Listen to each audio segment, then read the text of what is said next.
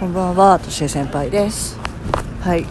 今日は、えー、と今筋トレを終わった直後です。今日の筋トレはね、腕腕と肩です。はい、腕っていうのは力こぶができる二頭筋とあとバイバイって言った時にあの揺れてしまう三頭筋とあと肩はあのちょっとねポージングした時に丸みを帯びる部分ですねでその部分がちょっと大きいと顔が小顔効果になるよっていう。はい。あのね顔の大きさって変わらないじゃん。骨格だから。まあねむくみだったりあとは何だろうな。ちょっと太ってしまったりとかして丸くはなるけれどもその頭蓋骨自体がちっちゃくなるってありえないんだよね。まあ削ったりする以外は。だからあの小顔にしたいっていうんだったら私はあの肩幅を広くすること。かなって思います。で肩幅が広いっていうのはなんか男っぽくなっちゃうかっていうとそうじゃなくってシルエットとしてね逆三角形のシルエットあの肩から、えー、とウエストにかけて絞れた絞れたあの体型スタイルっていうのが、まあ、小顔に見えるんじゃないかと思うわけですね。はい。まあそんな風にやるのもどうかな。あのどんなに顔をマッサージしてもさそのむくみは取れると思うんですよ、まあ、太ってる人が痩せるとか。でも本当に本当に 頭蓋骨はちっちゃくなんないじゃん。どう考えても。だから小顔なんとかとかっていうよりは私は筋トレしてね、えー体のラインを整えた方がよっぽどいいよって思うので筋トレを推奨します。っていうことと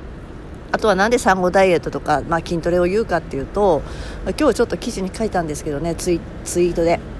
あの私はあの、まあ、ずっと仕事をしてきて結婚してきて結婚しても、まあ、あの仕事を続けてきて、まあ、今の時代だったら普通だとは思うんですけれどもまだ私がね、えー、と今からそうだな30年ぐらい前っていうのは寿退社っていうたあの言葉があったんですよ、ね、あの大体がまあ会社員 OL って言われるあの仕事の仕方をしてるねあの自営業以外はさ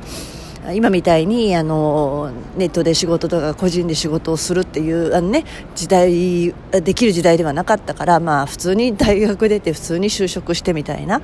えーその中で OL って言われる人たちはある意味寿退社をするっていうのが一つのステータスみたいなもんででその時のあの女性に対するね今じゃ絶対言われないんだろうけどクリスマスケーキって言われてて、あ、クリスマスケーキってクリスマスイブに一番売れるじゃないですか。24日、うん。でちょっと予約が入って早めの高い時期が23日。ギリギリ25日。そこからはもうあの値引きされるじゃない？それ以降は、まあ、それを、ね、女性の年齢に例えて例えば23歳24歳一番売れ時でそれ以降は、まあ、あのだんだん売れなくなるみたいな、ね、年齢をうん、それで クリスマスケーキって呼ばれてたんですよ、まあ、そのおかげでねうちの父親もあなんだそんな生き遅れちゃいけないからって言って本当はあの あの反対したかった結婚を許してくれたみたいな、まあ、エピソードもあるんでね24歳かなの時に結婚はしたんですけれども、まあ、そんな時代だったんですよね。はい、で、まあ、あのそのままねえっ、とねえー、とディンクスって言われるたんですよね。子供がいなくて夫婦共働きの家庭を double income no kids って言われるのいうの略してディンクスみたいなそれもなんか一つのステータスで あのキャリアウーマンっていう言葉が、ま、あのあってね。あの 2人で共働きでまあ社会で 社会で活躍する人たちをディンクスみたいに、今、呼ばれている時代があって、まあ、そのディンクスをかなり私5年ぐらいやって子供が欲しい欲しくないよりも、まあ、子供ができ,、まあ、できなかったんですよね。うんっていうのもあるし、まあ、しばらくはやっぱりねあのせっかく就職した会社だし仕事をしたいなと思っていたから、まあ、結婚して23年は、まあ、すぐに退職退社するってことを考えなかったんですよ。でリンクスを続けていました。であでもね5年経ってあ子供ができないのかなと思うようになったんですよ自分が。ね、そうなると別に子供が欲しかったわけじゃないけどあれ？もしかして自分が何かちょっとね子供の産めない体なんじゃないかということをちょっとちょっと考え始めあのいろいろ基礎体温を測ったり いろいろやってみたんですよね。まあ、そのさなかちょっとあの父親があの大病をして亡くなるということがあり、まあ、そんなのがすっ飛んでしまって、えー、すっ飛んでしまったんですよね、まあ、子供が欲しい子供を産むっていうこと自体の意識がまたなくなってしまってで、えーと、また仕事をし続けああそうかもう私は私たちはあの子供のいない夫婦になるんだっていうなんか変な決心をしてで家を買ったんですね。えもうこれはまあ2人で仕事していけばまあね、家のローンぐらいなんとかなるだろうと思いえ結構いいあの若くして高い買い物をしてしまったと。そしたらその矢先ですよね。子供が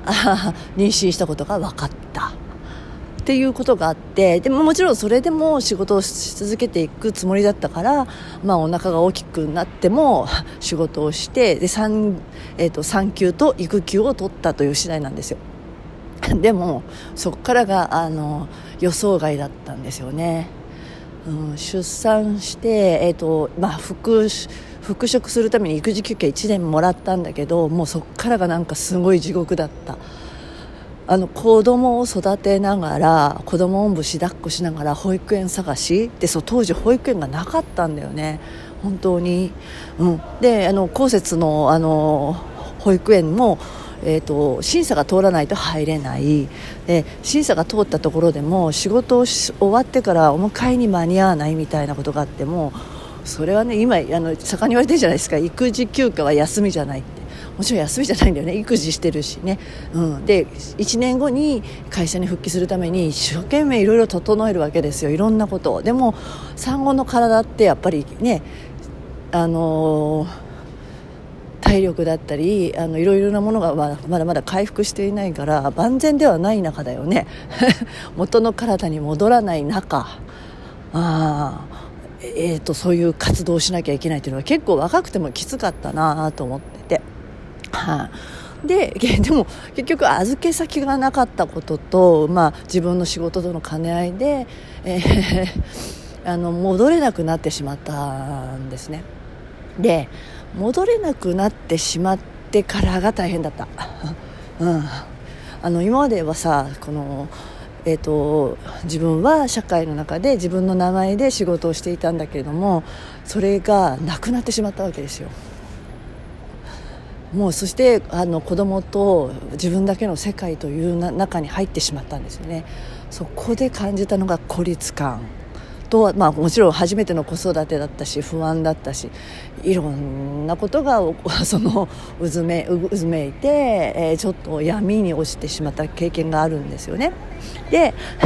でいろんなことやめたわけですよ。仕事もやめた。あまあね一人で遊びに行くこともやめた。ちょっとおしゃれもやめた。でその借りできたのが誰々さん誰々ちゃんのママっていう、えーえー、呼ばれ方。でもそれって誰々ちゃんのママであって自分自身の名前ではなかった。うん、なんか自分自身のアイデンティティを一つなんか失ってしまった気がしました。はい。だから今私はあの盛んに第三の場所を持って第三の場所を持ってってあの子供がいるいないにかかわらず家庭と仕事以外の場所を持ちましょうってことで、まあ、筋トレを推奨しているんですよ。で私が唯一やめなかったことはねその闇に落ちながらも筋トレはやめなかったんですよ、うん、でその筋トレが、まあ、もちろん体のためにはっていうこともあるけどそうじゃなかったんだよね。あのそれ以外の場所を一つとりあえずなんか持っていた。なんか命綱みたいな感じでしたね。うん、だからなんかいっぱいいっぱいになった時には筋トレをしに行く場所があるっていうこと。もちろんあのバリバリバリにはできない今みたいに。でもとにかく行く。行くだけ。ちょっとの間でもあの子供と離れるっていう時間を本当ギリギリ持てたっていうことがなんか自分にとって救いだったのかなと思うのね、まあ、その間ねどうするかって言ったらまあ夫に預けたり まいろいろ。ほんのちょっとでもねほんの1時間でも離れる時間があでを作ったってことかな努力して。結構しんどいですそれはそれで。いろいろ準備したり離乳食の準備したり、うん、手配をしていからじゃないと子供から離れることはできないからねお母さんは。